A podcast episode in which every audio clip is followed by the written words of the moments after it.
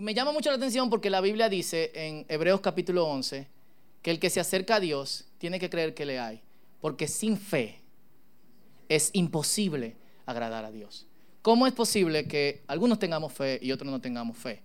Y, en esta mañana yo le he pedido a, a uno de nuestros hermanos que comparta su caminar de fe, que para los que lo conocen, que están aquí y conocen algunos detalles, es impresionante de lo que Dios ha hecho en su propia vida, que va, cabe full dentro de lo que es milagroso. ¿Cuánto conocen a Hochi de los que están aquí?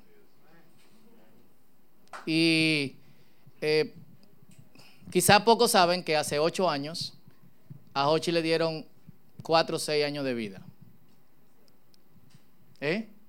Hace ocho. Y Hochi está vivo, eh, en ánimo, está aquí.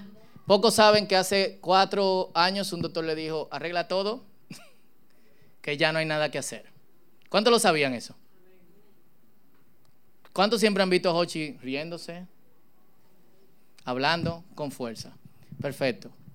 Así que yo quiero que en esta mañana Hochi pase y nos comparte un poco de lo que Dios ha hecho en su vida desde su niñez y lo podemos recibir con un aplauso. Y todavía Todavía hay cosas que Dios está haciendo en la vida de Hochi. Nuestro, uno de nuestros lemas es somos gente imperfecta en reparación. Eh, y eso es importante que lo sepamos mientras Él comparte lo que Dios ha hecho en su vida. Amén. Eh, buenos días. No, pero yo no lo siento ustedes.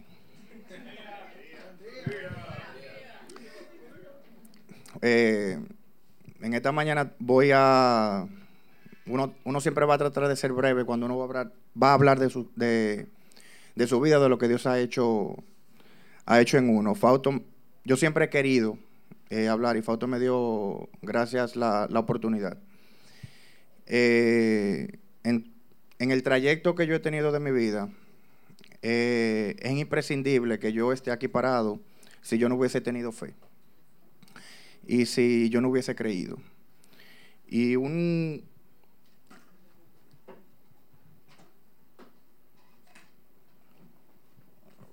un, pasaje, si me lo ayudan a buscar, Romano 4, del 18 al 21.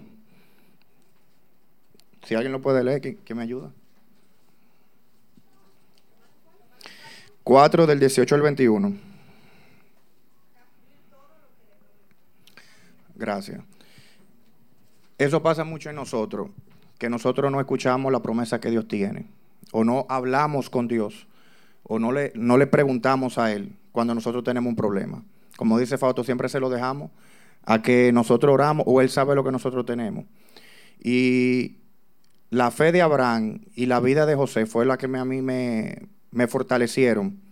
Y la de José no la voy a tocar ahora, pero mucha gente lo sabe y si no que lo estudian por todas las situaciones que él pasó. Pero vamos a hacer un poquito un recuento hasta ahora más o menos de lo que ha sido chocante en mi vida.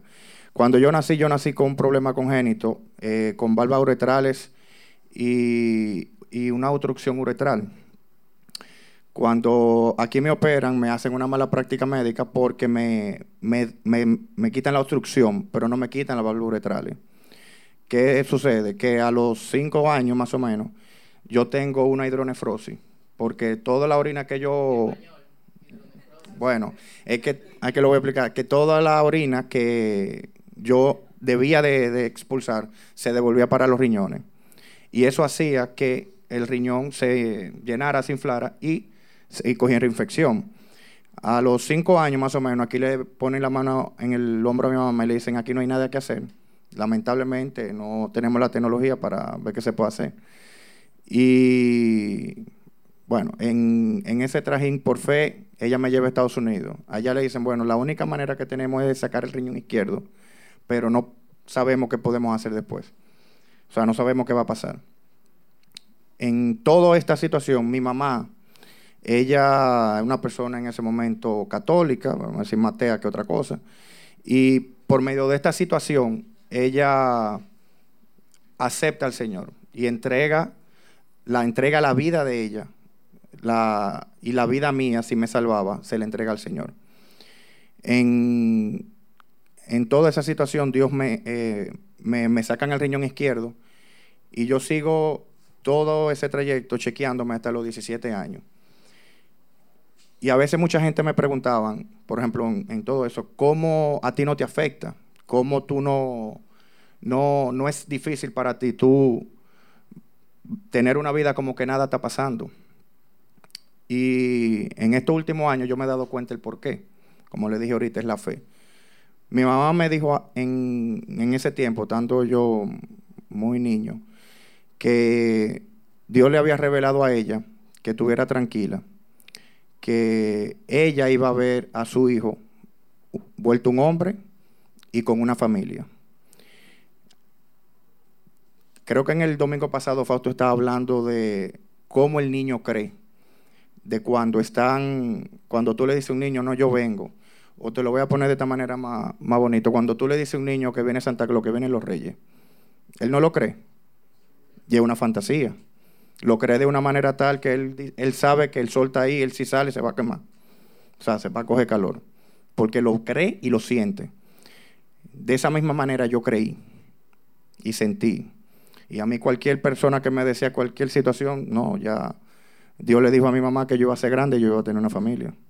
Yo no, no, era como los caballos, o sea, yo no veía cualquier otra cosa que era eso. Y, y todo eso fue el, primer testimonio que yo puedo decir que a los 17 años, eh, el doctor que me chequeaba me dice, cuando me está viendo todos los estudios y todas las cosas, porque ellos decían que a la edad de la pubertad iban a tener que hacerme un trasplante, porque el riñón que yo tenía, que me quedaba, solamente estaba trabajando un 50%.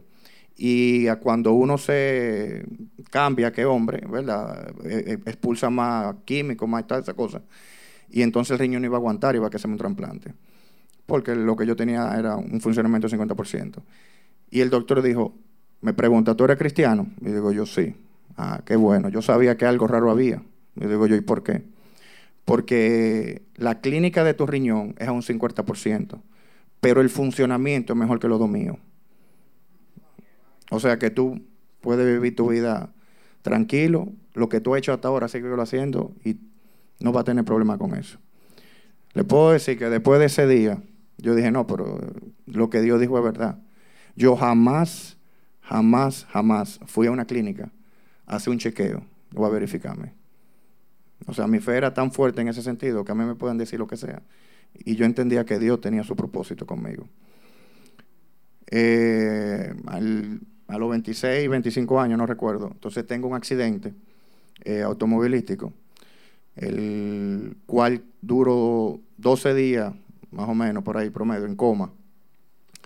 Y todo se complica. Bueno, a lo que yo recuerdo, columna, clavícula, cadera, cinco costillas rotas, etcétera, etcétera, etcétera. Tuve una hemorragia en el riñón que tenía, un golpe y fortísimo. En todo eso, eh, después que yo salgo de, ese trance, de, la situación, yo no recordaba nada, absolutamente nada. Y mi mamá me hablaba y me explicaba y yo para mí era como un cuento. Y cuando yo estaba saliendo del, eh, en uno de los chequeos, vi al doctor, el que estaba encargado de la, del intensivo en ese momento que estaba a cargo de mí. Y mi mamá le dice, mire doctor, muchísimas gracias por toda la atención y toda la cosa que usted tuvo, siempre y cuando usted dijo que mi hijo se iba a morir, eso yo lo respeto, es su decisión, por al Dios que yo le sirvo, el que yo tengo que escuchar. Y gracias a Dios está aquí. Pero háblele, porque a veces él no entiende por todo lo que él pasó. Y el doctor me dice, ¿qué tú eres? Yo le digo, ingeniero. Y me digo, tú te sientes bien, ¿verdad? Cuando, si tú diseñas algo y lo construyes. Y digo yo, claro. Bueno, pues yo soy médico y la intención mía de yo sentirme bien como profesional, si alguien entra en intensivo o por alguna situación, yo lo puedo salvar la vida. Mira, ahora se acaban de morir tres personas que no tenían ni la mitad de los problemas que tú tuviste y murieron y yo me siento defraudado. Y yo le dije, bueno, eso era que le tocaba. Y me dijo, sí, pero mira, déjame hacerte historia. Habían en intensivo siete personas, de las cuales eh, había una que clínicamente, de la manera que tú la querías poner, no se podía salvar. O sea, era imposible.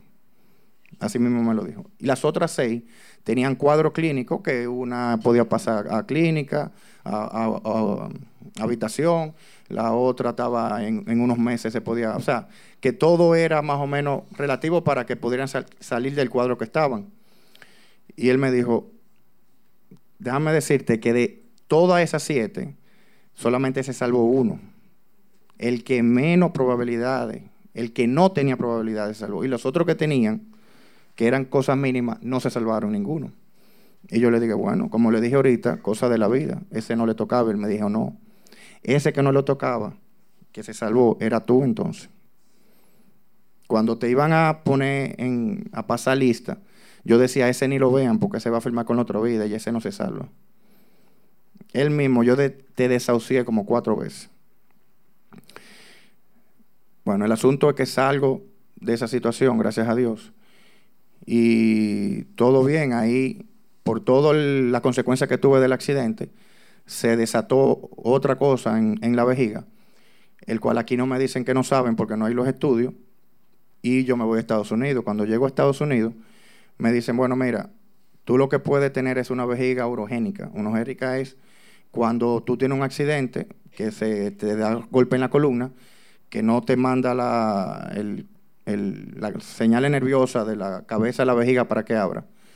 Entonces yo le digo, bueno, opéreme o algo. Me dijo, no, no se puede operar.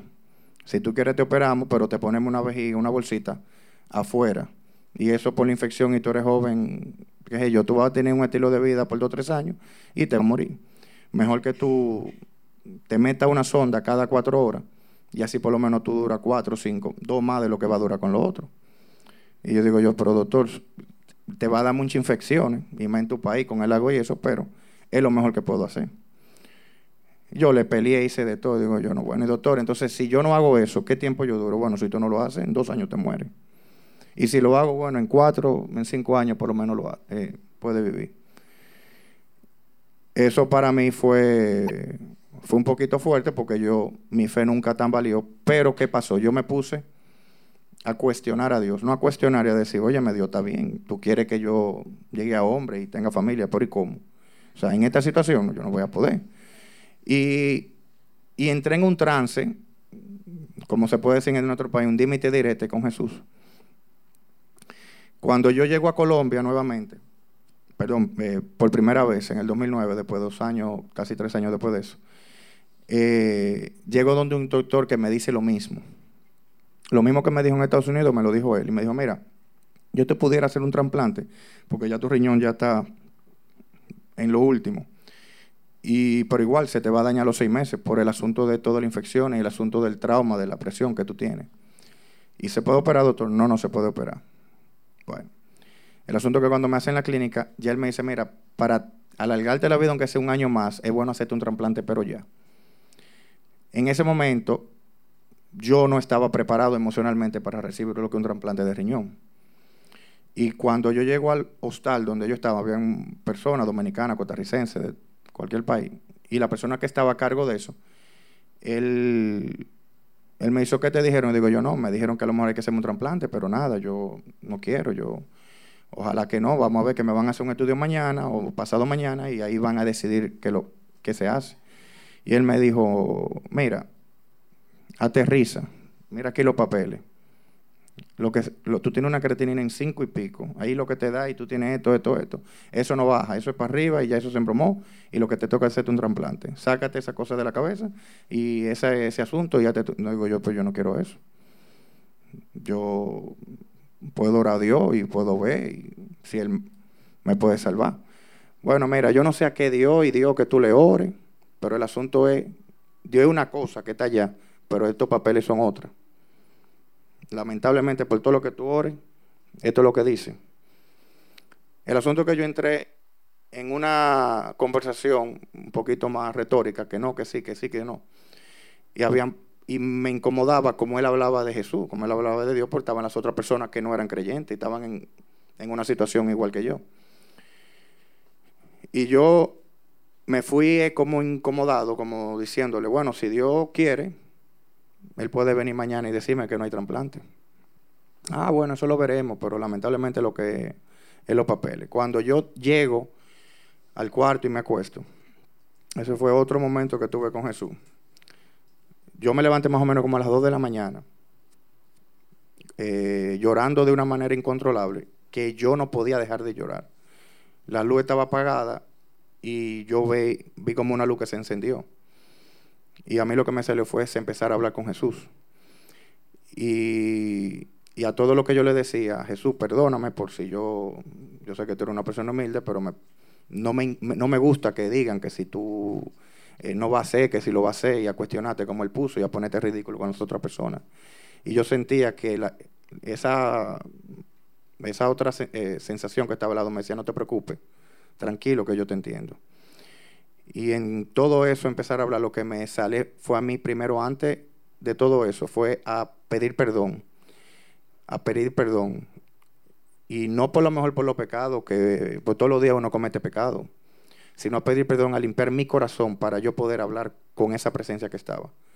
Porque a lo mejor aquí todos estamos y entendemos que estamos bien porque hoy no cometimos un pecado, no dijimos mentira. Eh, a la esposa al lado le dijimos que sí cuando era no. Está todo bien, pero a lo mejor el corazón de uno solamente Dios que lo sabe y uno mismo. Y toda la cosa oscura que uno pueda tener solamente lo saben ustedes en su corazón. Y yo empecé a pedir perdón por todo, por orgullo, soberbia, todo lo que uno pueda tener, que tiene. Y cuando me sentí en paz, hablé de tú a tú con esa, con esa presencia que estaba. Y yo le dije a él, mira, yo te voy a decir algo. Si tú lo que quieres, entiendes que me toca un trasplante, yo te voy a pedir algo. Yo ahora mismo no puedo hacerte un trasplante. Si tú quieres que yo me muera mañana, entonces tú me dices el doctor que sí, que tengo un trasplante. Pero yo emocionalmente ahora mismo no puedo aceptar un trasplante. ¿Por qué? No me preguntes, pero tú lo sabes, yo no sé. Pero tú eres Jesús, tú eres fuerte. Dime que no. Ahora vamos a hacer algo, vamos a hacer un pacto. Yo voy a dejar de hacer esto si tú me cumples eso. ¿Qué yo le dije a él? Yo inclusive le dije, hasta cuando yo esté haciéndome el estudio, lo que yo quiero que el doctor, yo le voy a preguntar y yo quiero lo que el doctor me conteste. De que si lo que yo tengo se puede operar y que si se puede operar, que me diga que sí. Y que me, yo le diga entonces, ¿cuándo? Mañana. Y él me dijo, sí, mañana mismo. O sea, toda la cosa como, como si fuera un cuento. Y yo le dije, si tú eres tan fuerte, vamos a ver qué pasa. Cuando pasa eso, Dios al otro día pasó eso mismo. Y, el doctor me dijo, no, no, no, no, tú no tienes esto, tú tienes esto, y se puede operar y se puede arreglar. Y me operan, se arregla, y salgo de la situación. Cuando, cuando pasa eso, el doctor que estaba en Colombia, que él dijo que no podía hacer nada, que no se puede hacer nada. La creatinina que yo tenía en cinco y pico, baja, me bajó a tres, tres, cuatro, tres, cinco. Y él mismo dijo, wow, la verdad que yo en medicina tengo 20, 30 años eh, ejecutando y la verdad que uno no puede decir que dos son cuatro. A todo eso salgo de eso. En cuatro años después es que caigo en diálisis para el trasplante. ¿Qué pasó? Y en, todo, en ese trajín había una persona, algo paréntesis que ya me hicieron señas, eh, que un muchacho no creyente, él tenía, le iban a hacer ya un trasplante de hígado. Y yo le dije a él, mira, ¿tú crees en Dios? Él me dijo, bueno, yo sé quién es Dios, pero de creer yo no sé lo que es eso. Y yo le dije, si tú te humillas, te arrepientes y oras y le pides a Dios qué es lo que tú quieres, él, y hay un pacto con Él, porque todo es un pacto, Él puede hacer algo contigo. El muchachito se metió como al mediodía y salió como a las nueve de la noche. Si oró o no oró, yo no sé. Pero al otro día, cuando fue al estudio, parece que oró. Porque lo que le iban a hacer el trasplante de hígado, le dijeron que no, que no era el hígado que tenía problema, era el corazón, una arteria, le operaron del corazón, se la arreglaron y no tuvo que hacerle trasplante de hígado. Y todo el mundo eso lo vio. Volviendo al tema, salgo de, entro en diálisis esa para mí fue una, una, una, un tema muy, muy difícil. Y Bueno, pero llegué con mi trasplante. Emocionalmente yo estaba preparado a eso. A todo esto que le estoy diciendo, pueden haber muchas cosas más que no he dado mucho detalle, pero para, para que vean todo el asunto en macro. Eso, eso uno lo ve bueno, lo puede ver como un cuento, pero no es difícil vivirlo. Y de la manera que le puedo, que le puedo decir es cuando uno tiene fe como niño, cuando uno pide como niño. Porque cuando uno pide como niño, uno no cuestiona. Cuando yo en todo ese lapso que cuestioné a Jesús si me iba a salvar, si me iba, que me estaba pasando toda esta situación y todo eso, eh, una persona, una amiga que yo tenía siglos que no sabía lo que estaba pasando, ella me llamó y me dijo, mira, yo me enseñé contigo.